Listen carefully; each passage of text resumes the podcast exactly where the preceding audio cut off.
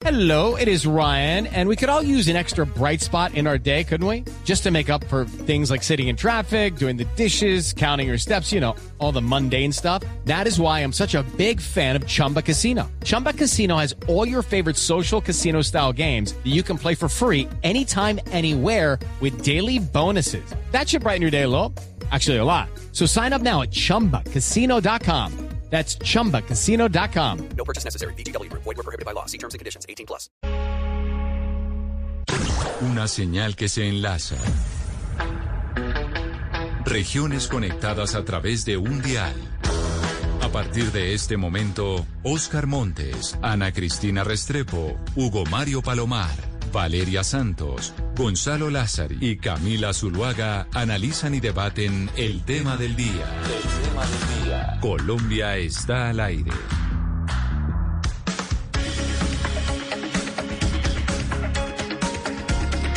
12 del día, 16 minutos. Gracias por seguir conectados con nosotros hoy aquí en Mañanas Blue cuando Colombia está al aire. Saludamos también a todos aquellos que se conectan con nosotros a través de Noticias Caracol ahora.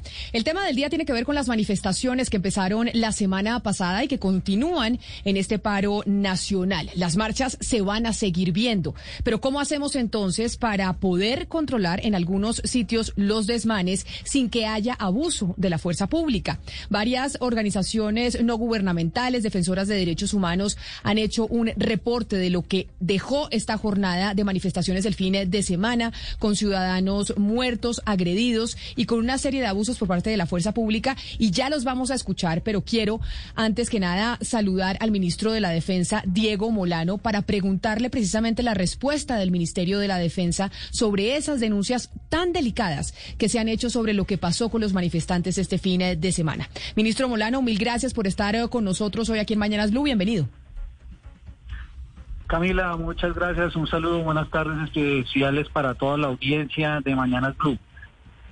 Ministro, hay una gran preocupación por las denuncias que han hecho diferentes organizaciones de derechos humanos en donde mencionan lo que pasó este fin de semana con el abuso y la represión por parte de la fuerza pública. Y por eso hoy queremos nosotros hablar de cómo se va a hacer para evitar que esto siga sucediendo y dos, pues cómo se va a manejar de ahora en adelante porque finalmente las marchas van a seguir como usted lo está viendo hoy. Camila, es muy importante entender el contexto y cuál es la función de la fuerza pública y de lo que ha venido sucediendo desde el 28 de abril. Es claro que nuestra fuerza pública, fuerzas militares y de policía, y en particularmente la policía, tienen tres funciones respecto a esta tarea de cuidar a los colombianos. Por supuesto, garantizar la seguridad y la tranquilidad de quienes no marchan, garantizar la seguridad y acompañar para que las marchas pacíficas funcionen bien, pero por supuesto allí donde haya un vandalismo que afecte la tranquilidad, que esté afectando la vida, la dinámica o que destruya estaciones de Transmilenio, estaciones del mío o cámaras de fotomultas, la fuerza pública tiene que actuar con toda contundencia. Es claro que a lo largo de estos días lo que ha venido sucediendo es lo siguiente. En primer lugar, la fuerza pública y nuestra policía tiene que garantizar el derecho a las marchas cuando estas son pacíficas y así se ha venido haciendo. Las intervenciones de la policía que han sucedido se han dado en caso particular cuando hemos encontrado que hay unos vándalos que buscan mimetizarse dentro de algunas de las marchas y en ese proceso de mimetizarse atentan o atacan estaciones de Transmilenio, obstruyen vías públicas, afectan cámaras de fotomultas.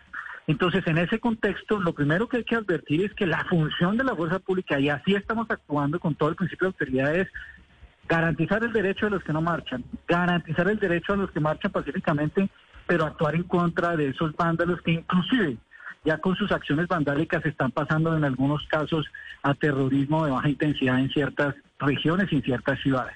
Por lo tanto, lo que te puedo decir de forma contundente es que el trabajo que se venía haciendo es en esos tres niveles, porque esa es la función de la fuerza pública. ¿Por qué se evidencia que ha habido una conflictividad? Porque por supuesto aquí todos los días, más o menos nosotros estamos en el puesto de seguimiento, más de, en, promedio, hoy por ejemplo, 18.632 personas participantes de las movilizaciones. El día 28 de abril participaron entre 80.000 y 100.000, depende de la hora del día. Y así ha venido desarrollándose. En algunos días estaban 47 mil, 28 mil. A esos marchantes y a quienes eh, están en ese ejercicio de protesta, por supuesto, se les ha acompañado. Pero cuando, sucede, cuando han sucedido los hechos vandálicos es donde actúa pero pero ministro déjeme yo lo yo lo interrumpo porque ha habido pues dos tipos de información. Y quiero preguntarle por la primera que ustedes tengan de información de inteligencia. Y es estos desmanes que se han presentado en las diferentes ciudades del país en donde se han visto actos vandálicos de la inteligencia y del informe que ustedes tienen es que obedece a quiénes a manifestantes que simplemente están en las calles protestando por lo que consideran no debe estar sucediendo en el país o son células organizadas que pertenecen a algún tipo de grupo al margen de la ley? ¿Qué es lo que les dicen a ustedes los reportes de inteligencia?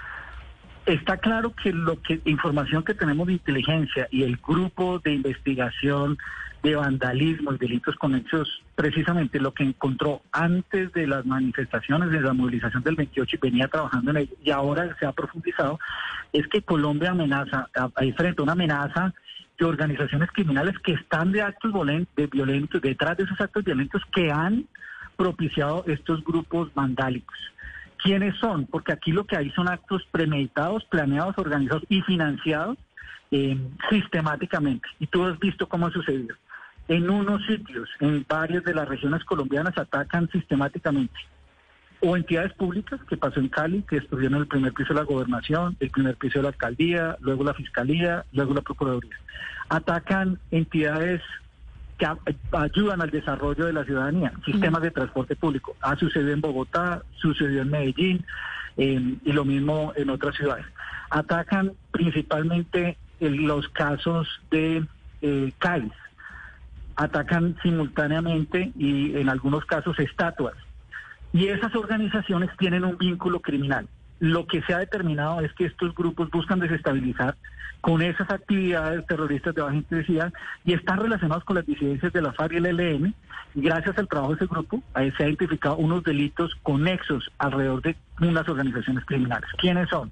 Movimiento JM19, el Movimiento Bolivariano, que son de disidencias de la FARC, los capuchos, los escudos azules, los escudos negros y la célula urbana ELN 8 y 9 de junio. Son ellos los que concentran esa actividad que están vinculados con los mandos y son los que particularmente son objetos de intervención, de investigación y judicialización de nuestra fuerza pública y de la policía especialmente. Pero si eso que usted, pero si eso que usted está diciendo es cierto lo que nos dice de la información de inteligencia que les entregan, una de las denuncias que se han presentado por parte de ciudadanos que han salido a manifestar a las calles y que no hacen parte de esas células de grupos al margen de la ley, es cómo la fuerza pública en diferentes sectores ha estado volteándose los chalecos o quitándose la placa para que no los identifiquen en caso de ser grabados en algún tipo de abuso policial.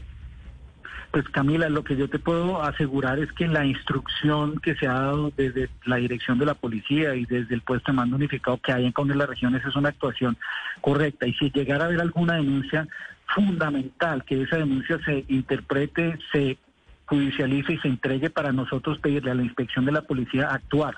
La policía ha hecho más de 563 acciones del ESMAD a nivel nacional durante este periodo de tiempo.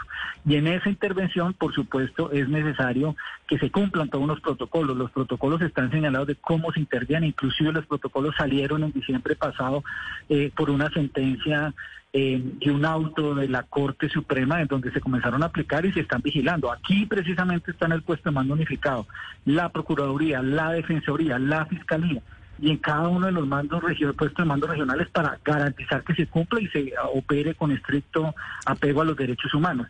Si se llega a dar una denuncia de estas y no se está actuando en ese sentido, por supuesto, toda la transparencia para garantizar que se investigue y lo que necesitamos es que nos den esas evidencias de esos videos para que pueda inmediatamente, primero la inspección de la policía y en segundo término, dependiendo de la autoridad respectiva, sea la Fiscalía o la Justicia Penal Militar la que investigue esas operaciones. Pero en su contenido general, aquí lo que se ha desplegado y el ESMAD actúa para proteger cuando se suceden desmanes y comienzan a haber afectaciones. De resto, si la marcha es pacífica, no tiene por qué intervenir y así están establecidos eh, los protocolos. Cuando una afectación a una vía, es que una cosa es muy diferente lo que está sucediendo hoy en las vías del Valle del Cauca. Cuando un bloqueo permanente tiene en riesgo de desabastecimiento a la ciudad o porque no llegan los alimentos o porque no llega el combustible o porque no llegan los insumos necesarios, por ejemplo, agrícolas que se requieren, pues ahí es necesario que actúe el SMAT porque ese es un atentado contra la vida de los ciudadanos en Cali y en el Valle. Y en esa medida de intervenir el, el SMAT, y ahí no se está afectando una manifestación pacífica, sino es un acto vandálico criminal que afecta de manera grave la vida de los ciudadanos. ¿Cuándo interviene el SMAT? Pues por supuesto cuando están destruyendo un CAI. Eh, si ahí eso sucede, por supuesto que tiene que intervenir. Ese es el único mandato de instrucción que tiene y por lo cual opera nuestra fuerza pública. Ministro, es que cuando usted estaba describiendo los actos vandálicos en Cali, en los que habrían intereses y participación de grupos ilegales, menciona usted el derribamiento de, de, estatuas. En Cali fue derribada la estatua de la Alcázar por parte de indígenas NASA. ¿Quiere decir usted que estos indígenas tienen algún vínculo con estos grupos al margen de la ley? Pues en este caso, ese, ese grupo particular no, pero afectar una, una, un monumento público, por supuesto que sí es un delito. Eh, en ese caso particular no, pero en los otros casos particulares que he señalado tienen vínculos y proceso, ah, por eso en este momento hay más de 135 procesos de investigación judicial en 15 casos que esta mañana fueron presentados por parte de nuestra Policía Nacional, que son los que están en proceso de judicialización. De hecho, ya venían desarrollándose, hay varios de ellos que se han identificado, 14 de los cabecillas de estos grupos como Alex Ñoño, Alias Poker, Ares Careloco, Ares Bravo, Ares Valquira, que inclusive están en judicialización. Desafortunadamente el proceso judicial los dejó libres después de todo ese trabajo y ahora ellos siguen vinculados en estas actividades, eh, incentivando, incitando a la violencia y generando ese tipo de actos vandálicos. Ministro Molano, usted habla de amenaza terrorista y que son organizados, que los eh, vándalos, según usted, son organizados y financiados por disidencias de FARC y ELN, y pues sí dice tener pruebas de ello. Si esto es verdad, ¿no le parece que esto es un reconocimiento público del fracaso de sus políticas de seguridad? Es decir, usted eh, eh, y estas políticas de seguridad lo que hicieron fue dejar crecer esta gente y esta criminalidad. No, yo creo que es un fenómeno, un fenómeno nuevo de una amenaza diferente. El país estaba acostumbrado a una amenaza criminal y narcoterrorista primero que afectaba con atentados terroristas eh, con bombas como la que se colocó en el Nogal o con atentados terroristas como el que se colocaba en la Fiscalía con bombas. Eh, eso sucedió durante la época de los 90, a principios de la época de este siglo. Ministro, ministro, pero entonces usted me da la razón, usted me da la razón. Si usted me dice es algo nuevo, es porque es algo que pasó eh, durante, durante este mandato, es decir, durante su ministerio. Es decir, se les creció esta amenaza, se les creció durante el tiempo de ustedes. Pero, pero, perdóname, yo llevo de ministro dos meses. Durante mi ministerio, no. Aquí lo que tenemos es un fenómeno nuevo de una amenaza que ha surgido en los últimos años que montó. Es una amenaza que conecta un, un vandalismo urbano terrorista que implica ese tipo de actuaciones. Entonces, lo que es claro es que aquí hay una política de seguridad que tiene una política de seguridad para acabar con los grupos, desmantelar los grupos armados organizados, como las disidencias de la FARC, como el ELN, como el Plan del Golfo, que se alimentan de narcotráfico, y también tiene una política de seguridad y convivencia que ahora vemos que se conjugan en ciertas regiones y con ciertos grupos para generar desestabilización. Pero la política de seguridad lo que busca evidenciar es cómo se controlan esos grupos y cómo se desmantelan esas organizaciones. La amenaza ha cambiado. Eso no significa que no queramos decir que tenemos unos retos grandes, son retos nuevos y sobre ellos estamos actuando. Eso se trabaja en esa política con todo el tema de microtráfico que algunos de ellos están vinculados. Pero por supuesto es una amenaza que comenzó a surgir hace varios años y sobre las cuales el gobierno ha venido actuando. Tan es así que estos procesos de judicialización venían y desafortunadamente en esta misma semana, nos, cuando se ya hace la judicialización de 14 de ellos, eh, desafortunadamente los dejaron en libertad. Pero, ministro, mire, usted nos ha dicho en esta entrevista que la fuerza pública está cumpliendo con los protocolos y que la amenaza es una amenaza terrorista y que están respondiendo ante ella y que ustedes respetan la protesta pacífica. Sin embargo, este fin de semana se murieron eh, dos jóvenes, Santiago Andrés Murillo y Nicolás Guerrero. Ya está probado que ellos no eran terroristas, no estaban delinquiendo, estaban parados, se murieron por balas de la policía. También eh, vimos como la noche que Javier Ordóñez, eh, pues digamos, lo mataron a Javier Ordóñez, se murieron otras, otras 13 personas, la mayoría de ellos jóvenes por disparos indiscriminados de la policía. ¿A usted no le parece que de pronto se hay una desconexión entre lo que está ocurriendo en las calles y lo que usted está viendo desde el, puesto de control? Es decir, los policías evidentemente no están cumpliendo con los protocolos, están disparando a personas que están caminando y transeúntes que están de pronto ah, protestando pacíficamente, pero estas personas no eran terroristas, ministro. Pues eso lo tendrán que decir las evidencias, pero yo te preguntaría, si los policías fueran los malos en esta película, ¿por qué 540 policías han sido lesionados en el marco de estas manifestaciones? Ministro. ¿Por qué se asesinó al capitán de la policía Jesús Alberto Solano en Soacha? O sea, tú estás haciendo una afirmación como si fuera un efecto sistemático de la policía de atentar contra los manifestantes y de ninguna manera. El mandato de la fuerza pública el problema, yo nunca... disponible en el país en eso es yo no estoy diciendo, ministro. Cuando se han hecho, pues tú lo dijiste. Que la policía sea mala.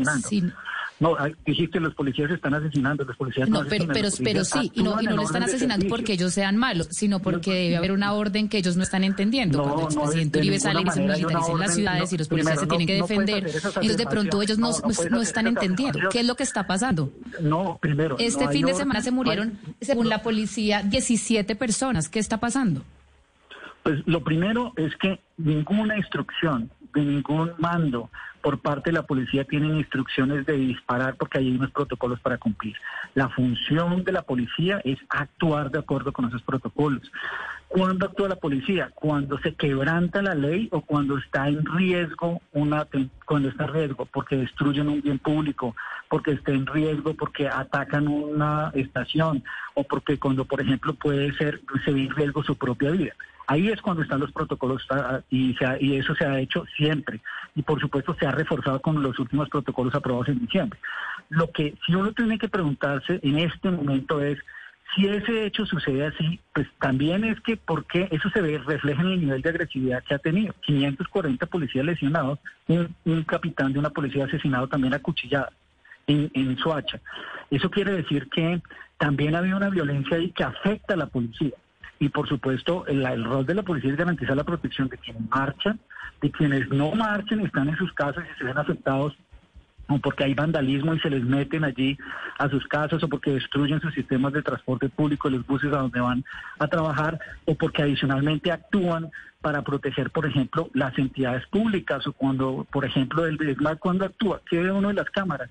En las cámaras actúa y lo vimos aquí en Bogotá, las cámaras actúan cuando se quiere meter al Palacio de la Justicia. Ahí existe un protocolo, se van a meter, sale el SMAT, actúa suave con el fin de evitar que se metan al Palacio de la Justicia. Ahí es donde actúa el SMAT. De hecho, ahí es donde están los protocolos establecidos, pero de ninguna manera existe una instrucción. ¿Eso quién lo debe investigar? Lo debe investigar las autoridades y la Fiscalía debe determinar con las pruebas necesarias si eso surgió. Si alguien ha muerto en este proceso durante estos días de las manifestaciones, por supuesto lo lamentamos. Ningún colombiano ni colombiano civil que esté marchante, ni ningún policía nuestro, ni nadie que esté en las calles por esos actos. Nosotros lo lamentamos profundamente porque la función de la policía es garantizar la protección de la vida de todos, de quienes marchen, de quienes no marchen. Pero por supuesto, en esa medida, aquí lo que estamos es una situación de conflictividad que lo que se busca operar es para garantizar restaurar el orden, restaurar la tranquilidad, que se cumplan esos protocolos y sí, con toda contundencia en contra de aquellos vándalos que están destruyendo. Es que si uno dijera que en este caso estos vándalos no estuvieran haciendo una afectación sistemática, organizada y criminal, pues no tendría uno de estos resultados. 43 CAI vandalizados y 21 destruidos, 96 vehículos institucionales vandalizados, 20 buses incinerados de transporte público, 94 bancos vandalizados, 14 peajes vandalizados, 69 estaciones de transporte, dos gobernaciones, 59 establecimientos de comercio y 29 cámaras de fotomultas. Esto no es manifestación pacífica. Esos son actos vandálicos que afectan la vida y la tranquilidad de otros y frente a esos hechos siempre tiene que actuar la fuerza pública, que es su responsabilidad. Pero mire, ministro, frente al tema de las comunicaciones, ¿no les eh, no hacen ustedes un mea culpa de lo que pasó el fin de semana? Entre otras, por ejemplo, si no eh, generó aún más violencia y tal vez un mensaje malentendido hacia los integrantes de la fuerza pública, el trino que puso el expresidente Álvaro Uribe, que los integrantes de la fuerza pública deberían tener todo el derecho de defenderse con las armas. Y dos, el mensaje del presidente Iván Duque saliendo con el comandante del ejército a su lado, diciendo que se deberían militarizar las ciudades. ¿Eso no les parece a ustedes? Que tal vez fue un error de comunicación y que eso generó aún más violencia en las calles este fin de semana? Pues la verdad es que, ¿qué nos pidieron los ciudadanos? ¿Qué piden los ciudadanos que se vieron afectados porque los calles estaban vandalizados o porque se les estaban metiendo en la noche las casas o porque estaban rompiendo los vidrios de los supermercados? Eh, que se actuara de forma más contundente. Y esa contundencia, particularmente en la valoración, lo que buscaba era desarrollar algo que se ha denominado y está en la posibilidad cuando en ciertas regiones, en ciertas actividades, se suceden hechos que eh, requieren un mayor refuerzo desde el punto de vista de asistencia militar, que fue lo que se hizo. Y esa asistencia militar que decretó y que definió el presidente lo que busca es una asistencia militar a la policía, para que la policía pueda desarrollar sus funciones de una mejor manera. Y esa asistencia militar en qué consiste? Es muy práctica, no es una asistencia que lo que busca es garantizar que se haga de formas excepcionales cuando en ciertas municipios o regiones se considera que hay graves alteraciones de la seguridad y la convivencia que actúe la fuerza pública. ¿Qué, ¿Qué está pasando? Por ejemplo, ¿dónde se puede aplicar asistencia militar? Lo que está sucediendo en este momento en el Valle iban unos bloqueos a la salida de la ciudad y unos bloqueos en las vías panamericanas. Esos bloqueos que llevan varios días no están dejando entrar la comida, no están dejando sacar las basuras. ¿Qué se necesita hoy? Aplicar una asistencia donde para poder sacar una caravana de 75 tractomulas o de 50 carros de basura que el bloqueo no dejaba pasar, pues adelante iba el ESMAD de la policía, se daba compañía de seguridad para las tractomulas para que pudieran pasar. En ese momento actúa la asistencia militar.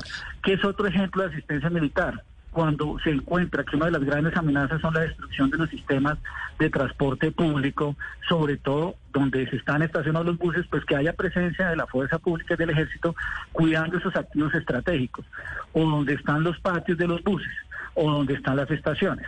Tercera actividad que se plantea en este caso, por ejemplo, en asistencia militar, es todo lo que se refiere a entradas puntos de control de entradas y salidas a la ciudad que pueda tener la fuerza pública, de modo que se controle si hay información, si hay amenazas, eh, frente a ese tema puedan controlar esa actividad, que es otra actividad que se requiere, porque los ciudadanos también necesitan eh, garantizar que se dé esa tranquilidad. Cuando en algunas oportunidades se pueden hacer patrullajes combinados entre la policía y el ejército. Esas son las acciones a las que se refiere asistencia militar y se hace con el único propósito de liberar a la policía para que pueda desarrollar otras funciones de control y garantizar esa tranquilidad y esa seguridad de las zonas. Cuando hay una amenaza, como sucede, que estos grupos están buscando generar inestabilidad en alguna región, pues usted tiene que actuar con toda la colaboración y contundencia por parte de nuestra fuerza pública, tanto de policía como de ejército. Pero sin embargo, ministro, frente a esa asistencia militar, usted dice la ciudadanía no lo pidió, pero los principales alcaldes en las ciudades en donde se ofrecía esa asistencia militar la rechazaron en, en, una medida. Y dos, nos leía la, Ana Cristina más temprano un comunicado de los veteranos de la fuerza pública diciendo que estaban completamente en desacuerdo que se militarizaran las ciudades y que se diera esa asistencia porque esa no es función del ejército. El relacionamiento con la sociedad civil le corresponde a la policía, Camila. que es la que está preparada para poder tratar con civiles. Camila, perdón, y además en el comunicado, eh, el señor ministro, lo responsabilizan a usted, dice que cualquier error, eh, falla o, o, cualquier violación a los derechos humanos, usted sería el responsable. Está claro que nuestra fuerza pública ha venido formándose, operando y funcionando con estricto, eh, estricto estricto apego a los derechos humanos. Así ha sido, así es en este momento, así será siempre porque hace parte de su doctrina. Y por supuesto, la función de nuestras fuerzas militares establecidas en la Constitución es garantizar el orden, la tranquilidad, la soberanía y la integridad del territorio. Así está establecido. La posibilidad de actuar en esa medida se está establecida en la ley y así se definió en los casos cuando hay graves alteraciones a la seguridad y a la convivencia, que es en este caso lo que sucedió.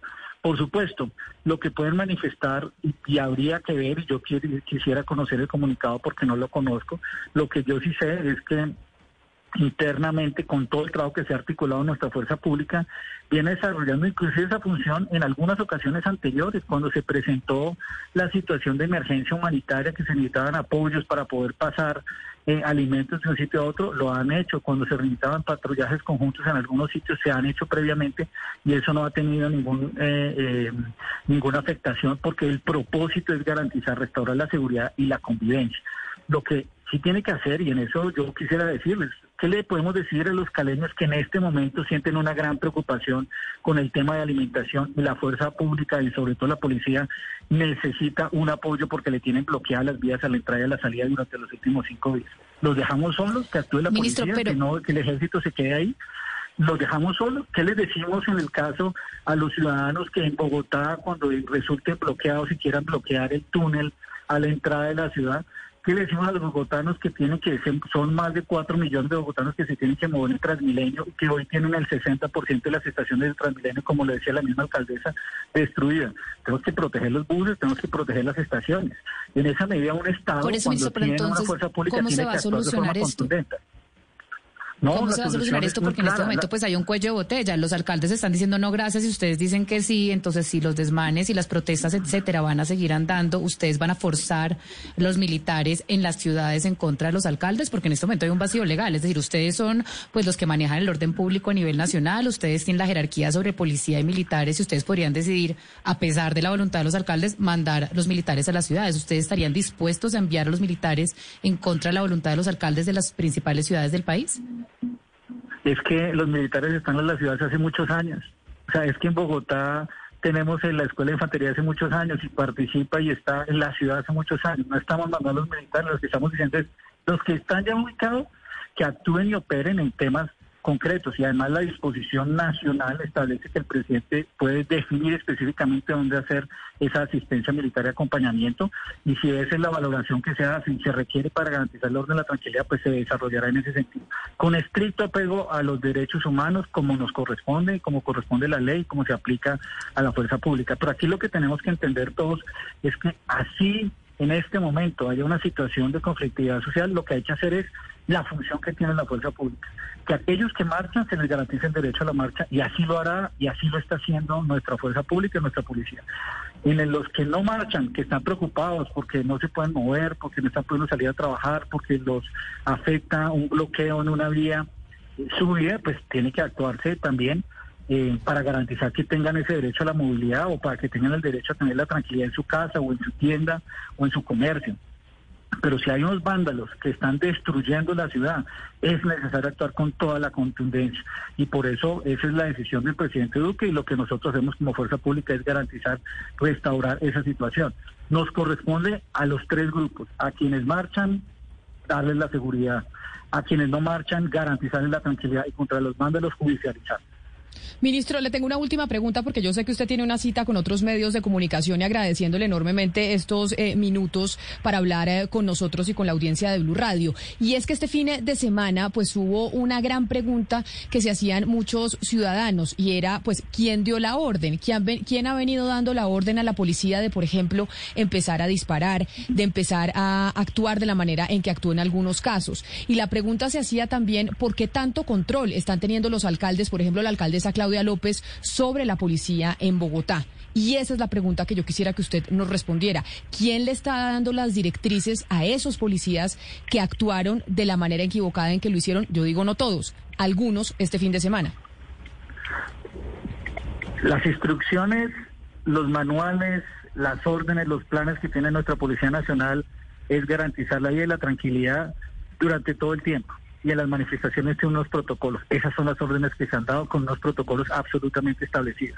Aquí no ha habido, no han habido órdenes en contrario.